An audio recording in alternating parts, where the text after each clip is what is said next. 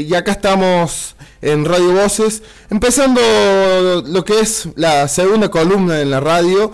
Eh, después de que comenzamos el año, digamos, con eh, Marilén Ferranti arrancando el 2021 acá en Radio Voces, volviendo a hacer las columnas, que es eh, es un gusto estar siempre acá en la radio y poder compartir eh, los momentos con cada uno de los que nos acompañan, los columnistas acá en la radio. Y bueno, eh, tengo el placer de, tener acá en el estudio de la radio con protocolo y con todo lo que se necesita para, para poder hacer radio en tiempos de pandemia, ¿no? Y es un gusto tener eh, acá en el estudio, como estaba diciendo, al profesor Cristian Primo, que bueno, eh, ya por casi cuarto año acá en la radio y bueno, eh, qué placer tenerte acá, maestro. ¿Cómo anda, Cristian? Hola, Maxi. Bueno, un gusto, como decís vos, estar en la radio y, y de seguir y recomenzar todos los años desde hace ya varios. Este, y bueno, lo agradable y lo grato de estar acá nuevamente y poder, digamos, hacer la columna de historia que tanto nos gusta y que tanto, bueno, de alguna forma lo que intentamos es, este, por así decirlo, entre comillas, entre comillados, em, promocionar y publicitar, digamos, la claro. en general. Eh, estaba pensando em, justamente que sos el que ya tiene, eh, sos el primero, porque arranqué con vos, digamos, con el tema de las columnas. Fue pensado en la idea de sumarle algo más a la radio y bueno, pensaba una columna de historia solo que, que después se ocurrió pensar, decir, bueno, ¿por qué no, agregamos más columnas? Y con distinta, obviamente con distinta materia en cada una, distintas cosas, em, ponerle algunas otros pensamientos, otras cosas, y así se fueron sumando todo lo que vienen atrás tuyo, digamos, de los columnistas. Eh, Leone Quiroga, eh, Meli. La Meli, bueno, no, estoy tratando de pensarlo en, en, línea, en tiempo, pero después como que se sumaron todos los demás, casi todos juntos, digamos. El año pasado, claro, el año pasado fue un año donde se sumaron eh, varios de, así eh, juntos y bueno, tuvimos la oportunidad de, hacer un gran trabajo. Sí, sí, sí, exactamente. Eh, pero bueno, sos, bueno, el que justamente ya tiene bastante ya y, has pasado por distintos momentos acá en la radio, has visto la radio en distintos lugares y en distintos tiempos, has hecho por teléfono, has venido acá a la casa, bueno, has pasado calores, frío. Sí la verdad que no recuerdo bien, 2016, 17, no 2017. 2017. Y bueno, la idea es esta que te digo y que vos coincidís conmigo, que es la, difusión de, temas históricos y, un poco Exactamente. profundizar y analizar estas cuestiones que vos proponés, que a veces las propongo yo. Sí, tiramos un tema a la, a la, mesa y... la mesa para poder debatir. Debatirlo, ¿viste? analizarlo más que nada y hacer una reflexión, ¿no? Y bueno, y vamos a seguir haciendo esto, que es la idea, eh, lo vamos a seguir aplicando este año. Em, y bueno, y el primer tema que tiramos a la mesa como para, para pensar, ¿no? Eh, una de las últimas columnas del año pasado fue el tema de las, si bien fue el tema de las explosiones, pero tuvo que ver con eh, la presidencia de Menem. Em, hace poco, bueno, falleció el expresidente argentino persona no grata acá en la ciudad de Río Tercero. Vamos a, ponerle algo más ahí para agregar. Persona no grata en la ciudad de Río Tercero por, por el intendente de la ciudad. Eh, o sea que no se le puede poner eh, nombre a la para dejarlo más en claro, ¿no? No se le puede poner nombres de calles, no se le puede poner monumentos ni nada a que lleve el nombre del expresidente. Bueno, falleció el expresidente Carlos Menem y la idea era pensar un poco lo que fueron sus mandatos. Salvo el día que hagan el monumento al nefasto. Bueno, ahí puede llegar Claro, ahí puede llegar. Sí, estaba pensando. Y puede ser compartido entre él, porque Rafael Videla y algunos más. Yo no creo que llegue una persona a la intendencia de Río Tercero y decida eh, sacar el. Eh, o sea, esta esta cosa de no de, ser persona no grata, claro, declararlo persona grata, eh, todo bien, ¿viste? Nunca se sabe. El devenir histórico es algo, digamos, que, que bueno, que es difícil de, no existe la adivinación en esto. Exactamente. Y bueno, la idea, como había dicho, era pensar en los mandatos que tuvo el expresidente por su paso en la República Argentina, que estudiando y viendo un poco, porque uno era chico todavía y no yo no, lo viví. No sé si en. Eh, no, No, no, tú eres- muy chico todavía y bueno, eh, así que no lo pude recordar. Pero bueno, sí, lo, lo estudié, lo repasé y lo que sí puedo pensar es que tuvo a casi su- lograr su tercer mandato eh, de, de presidencia en la República Argentina. O sea, tuvo dos y casi que logra el tercero. Eh, una cosa de locos si pensamos los que fueron los modelos económicos que aplicó eh, el expresidente Carlos Menem en nuestro país. Eh, ni hablar de, lo que le dejó a los que lo precedieron.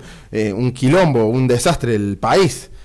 Un desastre que hasta el día de hoy viene atrayendo esos golpes que recibió el país, ¿no?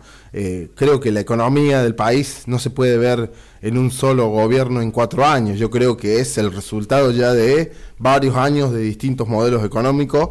eh, que por ejemplo, el último que tuvimos fue lo más parecido a lo que hizo Menem, ¿no? Sí, sí, pero eh, se podría decir que en lo económico todavía tenía, digamos, hay algunas cartas todavía a favor de- del neoliberalismo de los 90 al lado del, del- del- de esta otra etapa de acumulación dentro del neoliberalismo ya del siglo XXI Sí. la- de la casi segunda década, de la segunda década y casi tercera década, es decir, em, el macrismo este, ha sido un alumno perfecto de estas políticas neoliberales, Tú lo has dicho. eh, pero, a- eh, pero lo agudizó y lo profundizó a, a puntos como eh, tomar deuda a 100 años y este tipo de cosas que, bueno, este, que ni, ni, ni Menem, ni Cavallo y compañía en los 90 se atrevieron. Claro, venían arrastrando la deuda de que dejaron los militares, ¿no? Exactamente, que dejaron los militares y la reestructuración de deuda, del plan Brady, eh, del plan Primavera, del plan Austral, de, de- de los del, del cambio del sistema monetario eh, y de los diferentes cambios llevados adelante por, por, por los ministros de Economía de, de Raúl Alfonsín, que fue el gobierno an- anterior.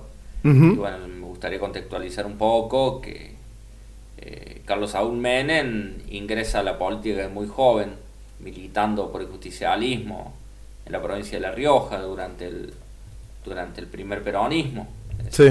Persona joven, estudió acá en la universidad. En Córdoba, en San Córdoba, Fran... no, este, para... como, como abogado. Ujú, sí, Y sí, sí. Fue.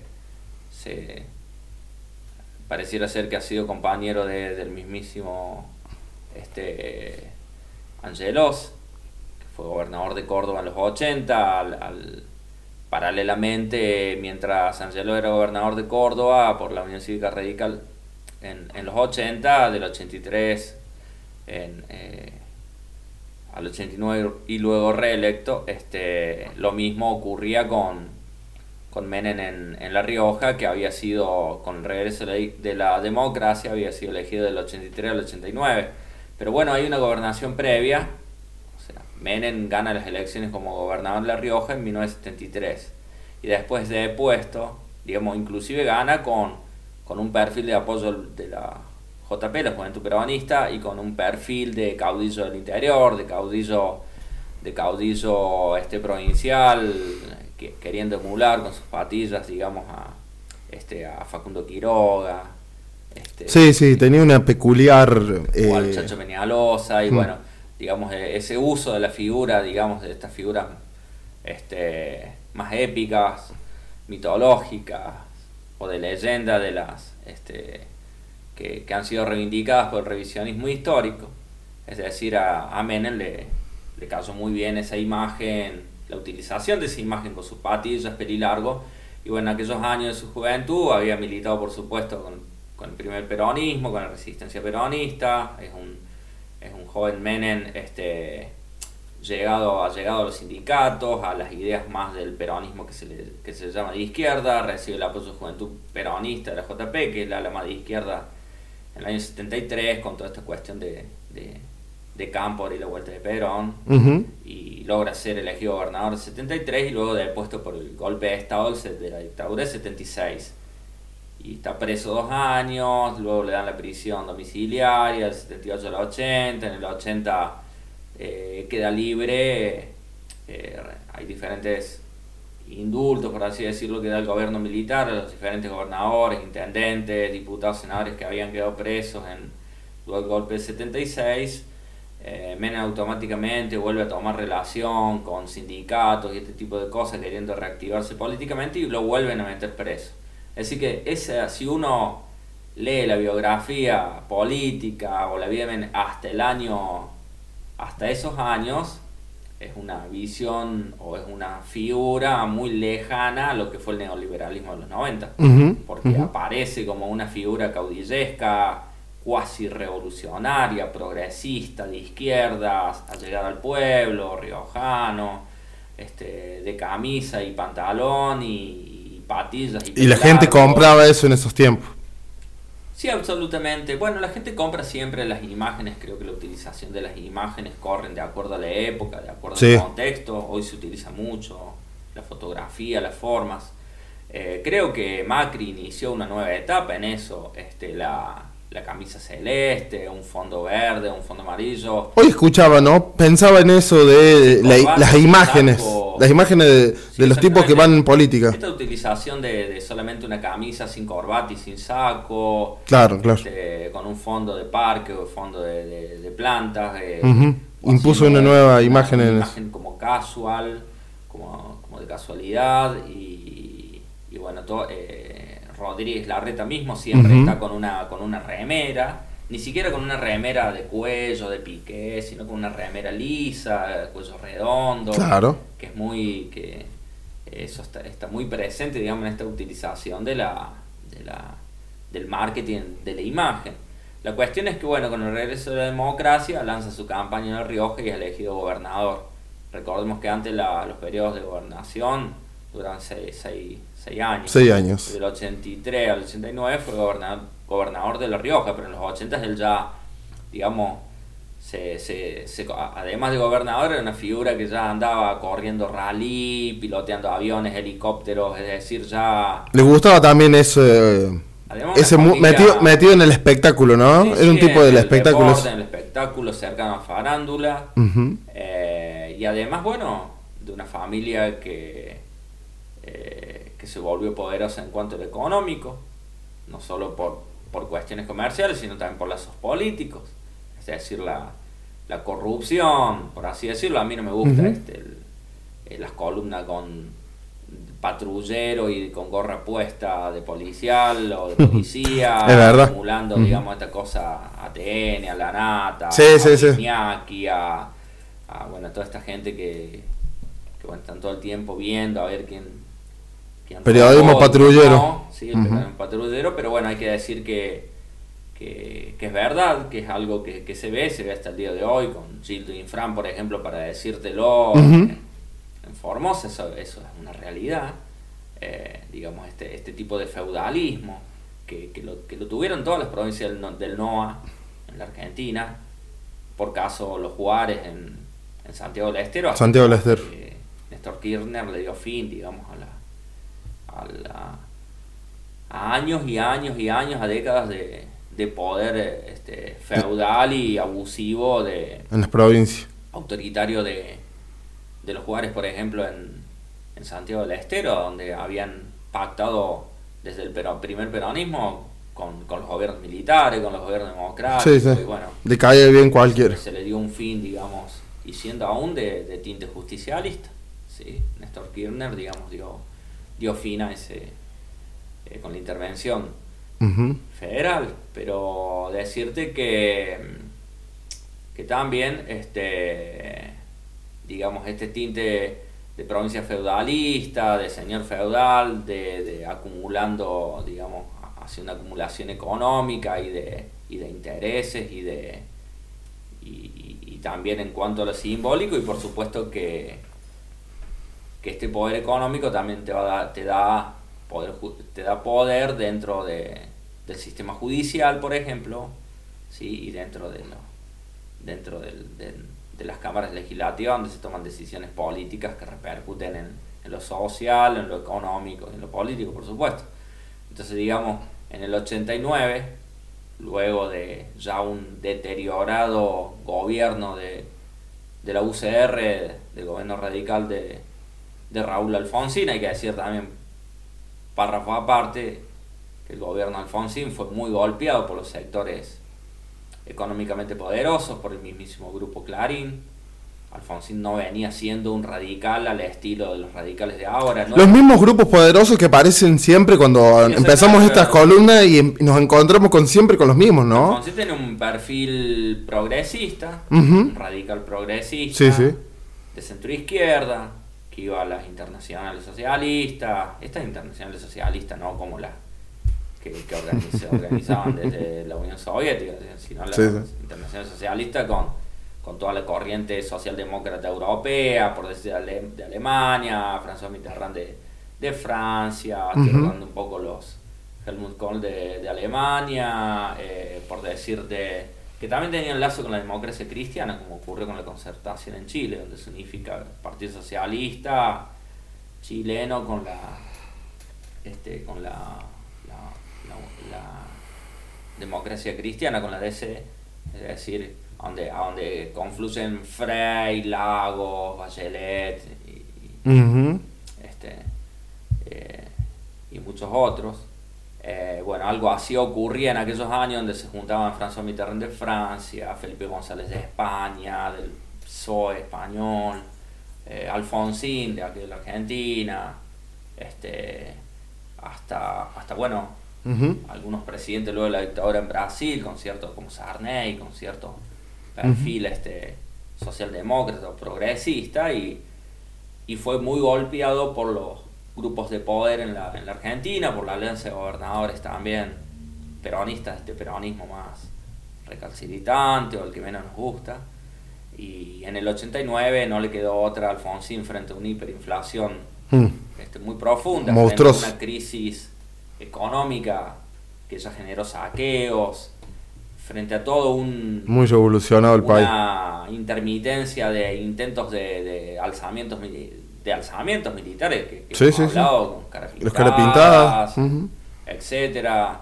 Este, bueno, eh, con esta cuestión militar latente por detrás, los sectores económicos golpeándolo, los gobernadores en alianza para tumbarlo, más eh, los medios de comunicación como Clarín. Muchos frentes, digamos. Claro, absolutamente todos los frentes en contra, inclusive la mitad de la Unión Cívica Radical, reaccionaria, sabemos que tiene un sector muy reaccionario, al igual que el peronismo, que también tiene un sector dentro de, derecha reaccionario, la, UCR también tiene un sector que ahora es mayoritario ya, porque el sí, dentro del de la UCR es un residuo. Oye, hoy una UCR pro, pro macrista, pro... Y mucha de la gente de esa UCR progresista se ha ido a otros partidos porque ya no se siente identificado. O, permanece, como en el caso de algunos sectores radicales de Río Tercero, que nos guste o no, tienen un perfil progresista y están más del lado de, los sectores pobres que, de los sectores acomodados. Eso no es por nada, pero si se quiere la, la, la administración Martino tuvo un perfil, la administración radical, Martino ha tenido un perfil mucho más progresista y, de, y populista, digamos, un radicalismo más al estilo peronista que porque ha tenido fuerte presencia en los barrios, etcétera. Pero es decir, es lo menos hoy ya, el, radicalismo, digamos, busca, busca esta cuestión más macrista, por así decirlo.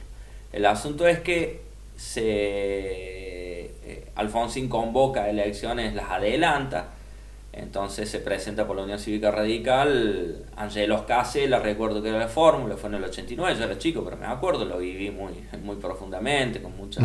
Seguí toda la elección, me acuerdo por radio, íbamos, nos iba llegando la información, y Menem, eh, y Menem Duarte fue la otra fórmula. Menem Duarte. Que había escrito un libro que era La Revolución Productiva, donde venían, bueno, que la, que la siguiente revolución, que, que la revolución hoy, ahora iba a ser en la Argentina del trabajo y de la producción. O sea, iba a haber tanta producción, tantas fábricas, tantas, iban a generar tanto tanta mano de obra, que eso iba a generar un pleno empleo, y, es decir, bueno, con, con ese cuento, si vos querés, y con ese este, con ese dogma y con ese mantra que se repetía y en las caravanas iba él este, simplemente con una remera de piqué, sin saco, sin corbata, pelilargo y, lo, y, los, y las patillas. Y yo recuerdo decir a la gente, inclusive a radicales, bueno, eh, lo vamos a votar, o sea, este, es la salvación frente a esto. La crisis económica había golpeado durísimo, había mucho hambre, se comía polenta, se comía se comía lo que había en aquellos años, se comía mucho fideo, yo lo pasé, este, se tuvo que recurrir a, la caja de pan, que era una ayuda social, al PAICOR, bueno, todo ese tipo de cosas. y bueno, gana la elección, eh, Carlos Saúl Menem Dual de esa forma le gana la elección y hace que, bueno, que, que, que el, que los primeros dos años año y medio, te digo, tengan que lidiar profundamente, primero sacarse de encima la cuestión de la hiperinflación, que vuelve a tener coletazos, vuelve a haber remarcación de precio, hiperinflación. Una vez medianamente solucionada la cuestión de la, de la inflación, por supuesto que esto acordando con los centros de poder mundial, con los Estados Unidos, con el Fondo Monetario Internacional, con, con los empresarios, donde se sientan en una mesa y viene la negociación con todo el sector político, que implicaba eso, el, sector empresarial, el Fondo Monetario de Estados Unidos y la, y la, Unión Europea, lo que proponían para Argentina era un fin del estado de bienestar, era un ingreso al neoliberalismo, era vender el Estado, privatizar, ¿sí? fin del pleno empleo. Esa era la propuesta. Y este, el gobierno de Menem la aceptó y fue, digamos, con todo a fondo con esta cuestión y hizo una cultura del neoliberalismo. ¿sí? Se le enseñó a la gente, se le, hacía, se le repetía a la gente en todas partes que Argentina ingresaba al primer mundo, llegaban los primeros celulares, estábamos ingresando al primer mundo, que lo que era del Estado, que nada funcionaba, que, que, que el agua, que el teléfono, que la electricidad, que, que el correo, que el transporte, que los trenes, que las fabricaciones militares y las fábricas del Estado no funcionaban, daban pérdida, todo eso daba pérdida, había que privatizar todo, inclusive la jubilación. Y así es como se llevó adelante todo un plan de privatización en donde la, madre de las privatizaciones, la mayor entrega, es lo de IPF. Ningún país que pretende tener un proyecto de país vende sus recursos, sus recursos energéticos a otro país. Como fue el caso argentino, rezó el IPF de España y de otros, porque no es solamente de España, sino que una transnacional, una multinacional. Eh, la cuestión es que, y junto con eso, el plan de convertibilidad donde un dólar, un peso. ¿sí? Ya, digamos, se frenó con esto. Eh, este de, para eso, para explicarlo de manera muy simple, eh, digamos, un dólar, un peso, ya no hay que devaluar, o, es decir, ya no había que sacarle ceros a, porque vos tenías eh, con un billete de 5 mil pesos vos comprabas un paquete de figuritas. Yo lo recuerdo bien. Mi papá me daba 5 mil pesos y yo me compraba dos paquetes de figuritas. Uno para mí y otro para mi hermano. Y era o sea, eso era lo que, lo, que salía. Con 5 mil pesos comprabas 4 o 5 caramelos. Y, y, se, bueno, se le sacaban cero, etcétera, hasta que con el plan de convertibilidad un dólar, un peso. Pero para sostener eso, para sostener la moneda, un sistema monetario eh, donde el peso argentino valga lo mismo que un dólar, vos tenés que tener en las reservas del, Tesoro, del, Banco Central, un sistema financiero que permita que eso ocurra y eso se financiaba, se va a financiar con el fondo de todos los jubilados, es decir, los fondos de previsión social, ¿sí? para y que eso va a pasar a manos privadas con la FJP y las privatizaciones y el achique del Estado es decir, con las privatizaciones, con todo lo que se vendía, se, era como decir, tengo una casa mueblada y voy vendiendo los muebles, voy vendiendo la heladera, voy vendiendo esto y lo otro para mantener un nivel de vida acorde a, que parezca que soy una persona de dinero que vivo bien. ¿sí? Y todo ese sistema eh, permitió una estabilidad ficticia, digamos, económica que permitía sueldos de 300 dólares a 400 dólares, salarios de ese tipo, lo que permitía que en cuotas vos pudieras comprar un auto si tenías trabajo. Puedes comprar un auto, viajar a Miami, hacer un viaje eh, comprar electrodomésticos, televisores, cosas, toda una tecnología que, estaba ingresando nueva, porque en los 90 vino el cambio tecnológico también, se aceleró después del siglo XXI. Pero digamos, frente a todo eso ficticio, yo siempre digo fue un neoliberalismo 70-30, 70-30, el, eh, quedó un tercio de la población fuera, se empobreció un tercio de la población. Luego, y el macrismo también fue 70-30, pero al revés. El 70% de la población quedó fuera de casi todo. Y solo un tercio accedió a lo que accede siempre. Es decir, eh, eso es un poco el resumen. ¿sí? Accedió al presidente del 89 hasta el 95 y es reelecto porque en el 93-94 se llaman a los convencionales constituyentes para la reforma constitucional que se logra vía Pacto de Olivos, un acuerdo entre UCR y el Partido Justicialista. La representación fue Ricardo Alfonso y Carlos Menem en famosa foto donde van de espaldas eh, caminando por la Quinta de Olivos, eh, a donde ese pacto, el, pacto de Olivos es decir, bueno, ok, vamos a, no va a haber más seis años de presencia, van a ser cuatro, eh, haciendo de que no se agote, digamos, esto del, de los cuatro años, digamos, como una idea así como de decir, bueno, ya al quinto año la gente se cansa del gobierno, bueno, vamos a reelegir o viene el cambio, pero en realidad la, idea era reelegir, vino a cuatro años, no, de seis a cuatro años, con reelección se sumó un senador por, por provincia por la minoría, de, dos senadores, tres senadores, dos por el que gana, uno por el que pierde, el que sale segundo en realidad.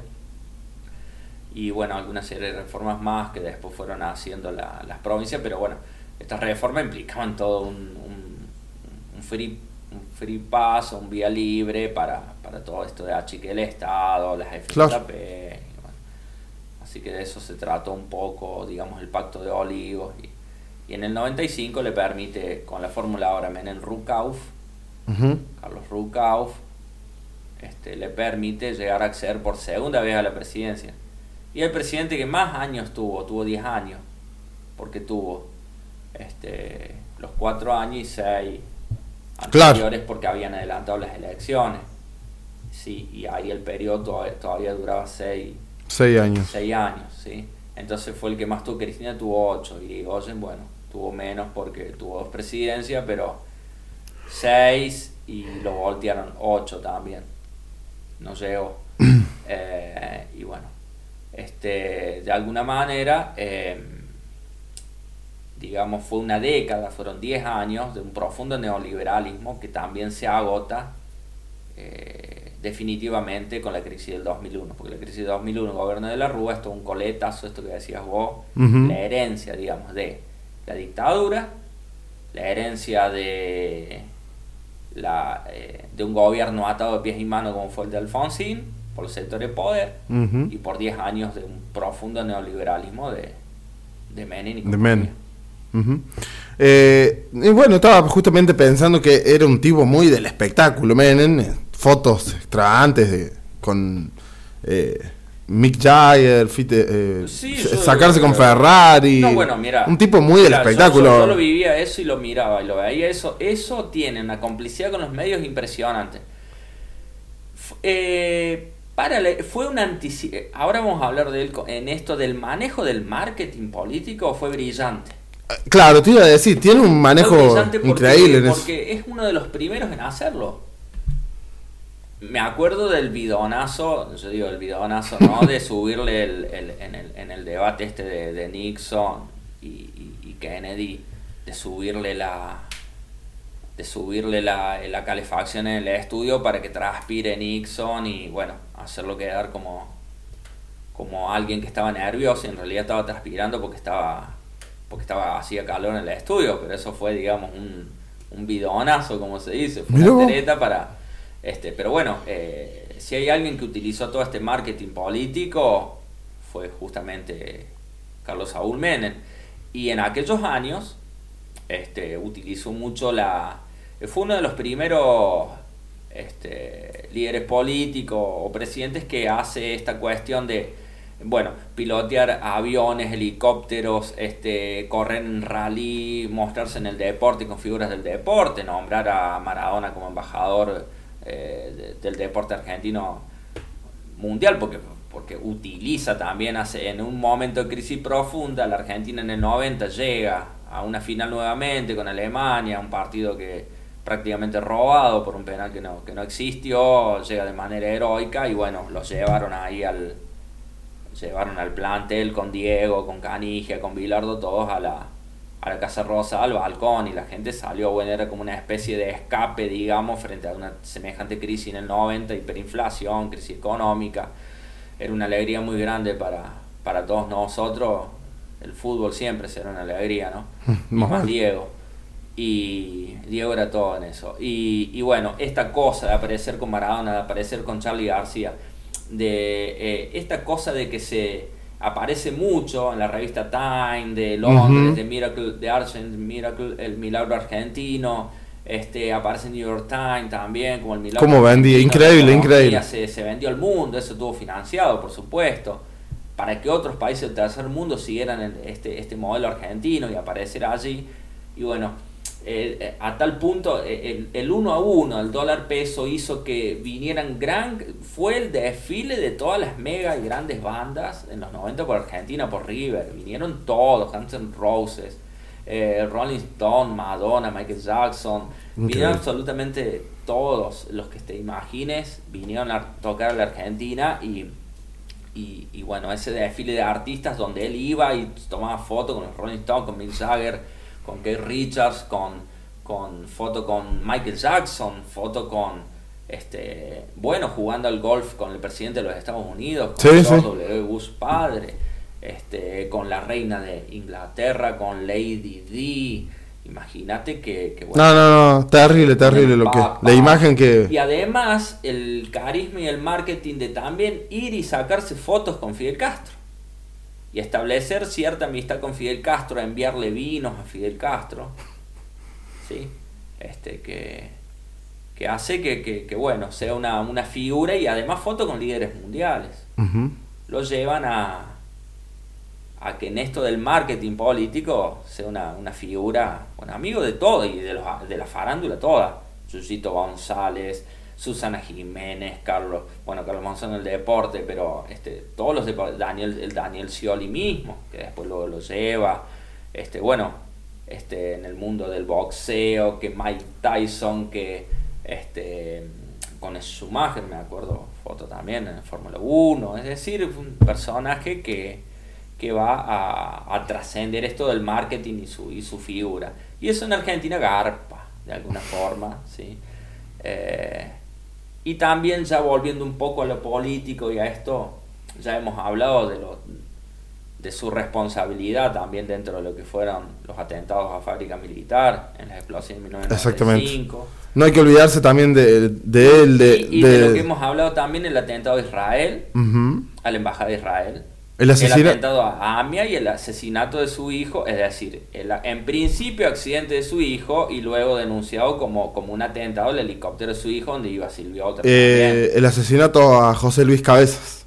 El asesinato a José Luis Cabezas, asociado. Asociado con un empresario que decían que Menem le daba de comer. Don Jabran, es de testaferro también de Menem, pero los negociados durante los 90 en el gobierno de Menem incluían desde drogas tráfico de armas con, con, con Ser Alcázar, este, eh, eh, un plan a espalda de los Estados Unidos del misil Cóndor que los nacionalistas acá se llenan la boca diciendo los argentinos podemos hacer un misil con cabeza nuclear o bueno, sí muy lindo todo pero no sé si es muy lindo tener un misil nuclear sí está la, la tecnología pero esa esa tecnología, ese misil estaba siendo fabricado a la espalda de los Estados Unidos para ser negociado con, con, con, lo que Estados Unidos considera los, los países del eje del mal.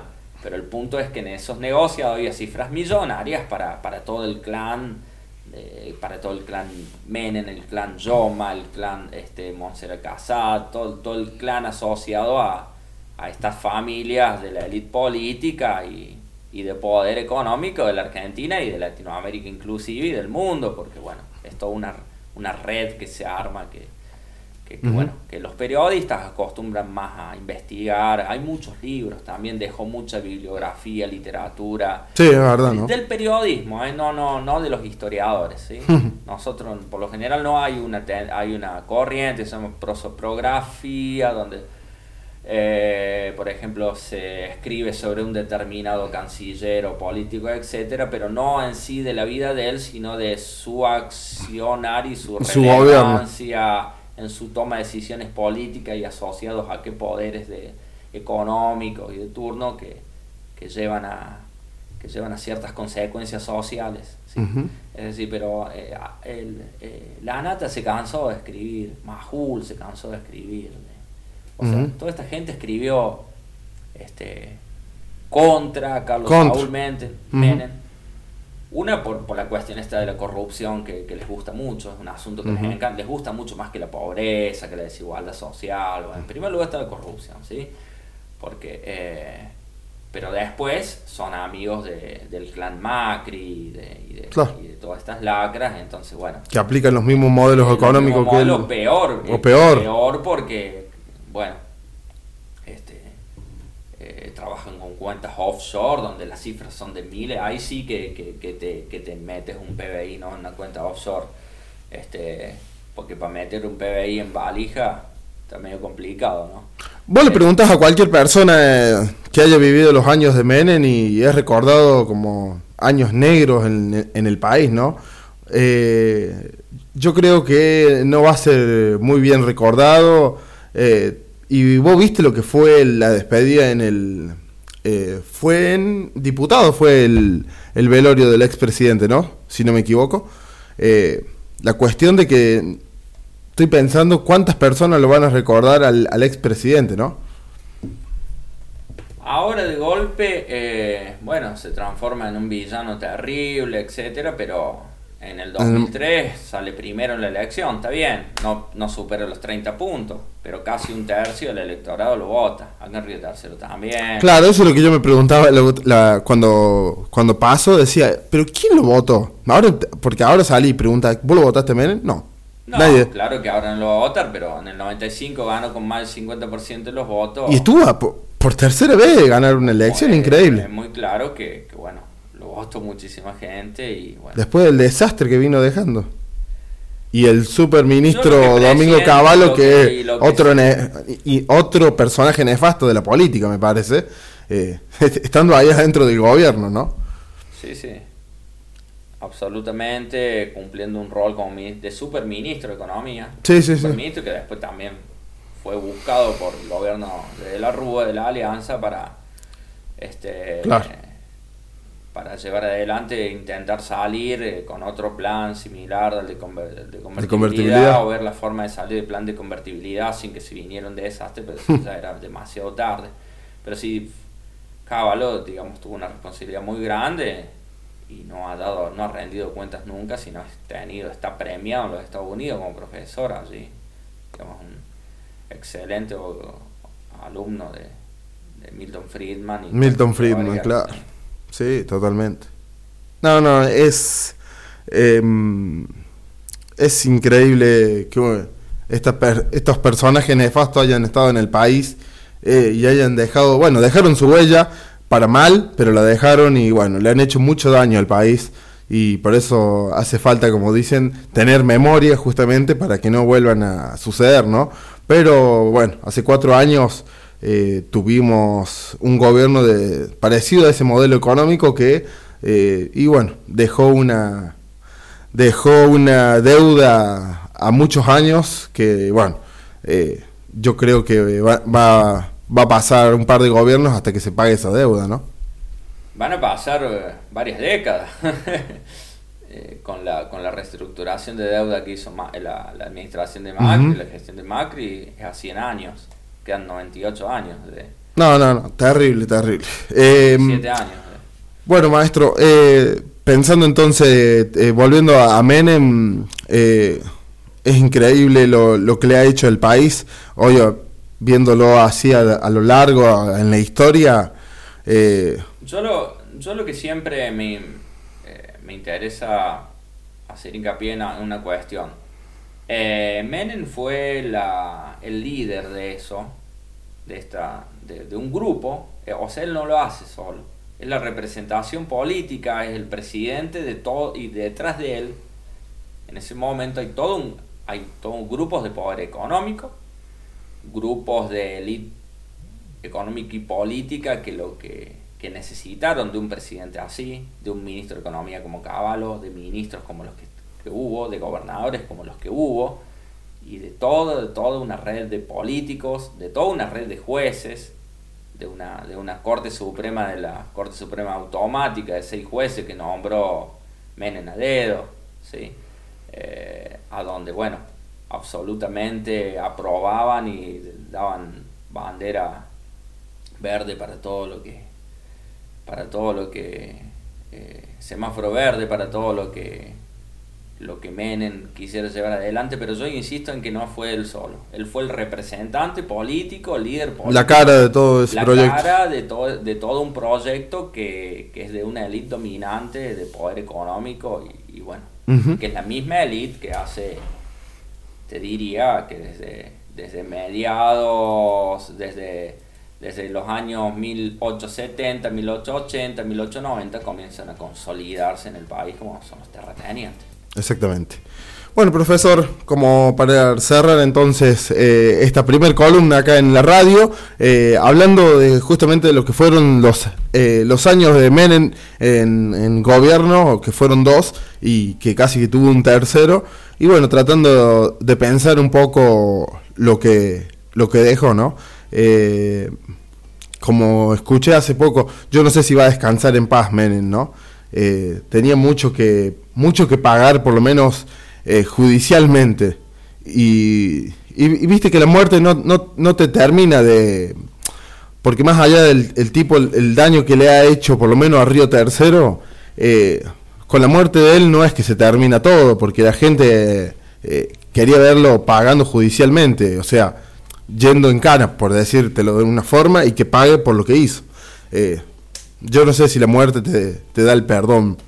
Eh, ha habido un acuerdo político de todos los gobiernos, del, de, del, desde de la Rúa hasta esta parte, desde Duvalde, podríamos decir también, que le siguió un acuerdo político de no llevarlo, de no complicarlo judicialmente nunca. Siempre todas las, las sentencias, eh, todo lo judicial, siempre le permitió, digamos, siempre tuvo fueros porque siguió como senador. Este, es decir, toda complicación judicial que él tuvo siempre podía ser apelada, impugnada, etc. Entonces eso le permitió llegar hasta el fin de sus días, digamos, sin, sin ser condenado, sin ser condenado a cárcel. Estuvo en prisión domiciliaria en la Quinta de Gostanian, recuerdo, allá en el gobierno de la Rúa, pero, pero bueno, una prisión domiciliaria pasajera y con eh, muy lejana a la, a la prisión que paga un delincuente común. Es decir, que bueno, creo que tuvo la bendición y la protección política de todos los gobiernos. De todos los gobiernos. Eso, eso yo lo ah. digo y me hago cargo porque no hay problema. Esto cualquiera lo sabe. Y porque hasta último momento estuvo en el frente de todo. Y del, y del justicialismo en todas sus variantes este, tuvo la protección política de, del kirchnerismo y tuvo la protección política del macrismo, absolutamente de todos, de todos, porque hay una doctrina en la Argentina en la que los expresidentes no van presos. No van presos. No van presos, sí, exactamente. Excelente. La doctrina que un poco lleva adelante Miguel Ángel Pichetto, ¿sí? de la cual siempre se jacta, de la doctrina de que mm. el expresidente no debe ir preso cómo se salvan en este país. Eh, profesor, eh, le, agradezco por esta primera columna y salió muy linda. Eh, obviamente que vamos a esperar a que se termine de cocinar cuando ya la subamos a Spotify y lo podamos escuchar como podcast y disfrutarlo. Le agradezco y bueno, bien, arranquemos el 2021 acá en la radio.